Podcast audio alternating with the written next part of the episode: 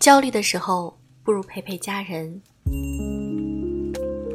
小时候总觉得长大了就一切都好了，可是长大以后才发现烦恼更多。成年人的生活从来没有容易二字，年龄渐长，越来越觉得“讨生活”这个词真的很鲜活。对于很多人来说，生活真的是要手心向上，一点点求来的，是要低头弯腰，一天一天熬过去的。其实，人和人到最后的区别就是这一个个的坎儿。如果熬不过去，也许就倒在了天亮的前一秒；如果熬过去了，就是峰回路转，春暖花开。请你相信，你离你想要的人生已经不远了。